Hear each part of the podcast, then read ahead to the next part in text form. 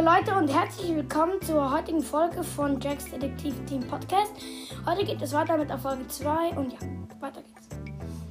Ich konnte es nicht glauben. Ich bepackte langsam meinen Fahrradkorb und fuhr los. Schaute aber immer wieder zurück und so merkte ich nicht, dass ich voll in eine Straßenlaterne krachte. Wumm. Ich lag am Boden. Mein Arm war ein bisschen aufgeschöpft, aber das machte nichts.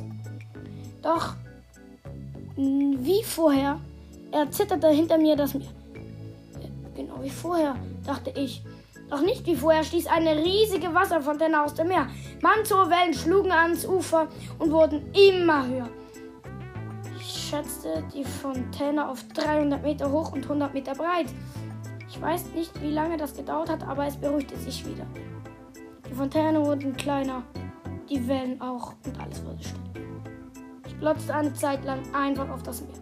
Ich dachte nur etwas, nämlich, das gibt's doch nicht. Das gibt's doch nicht. Und dann noch etwas anderes, nämlich auf zu meinen Freunden.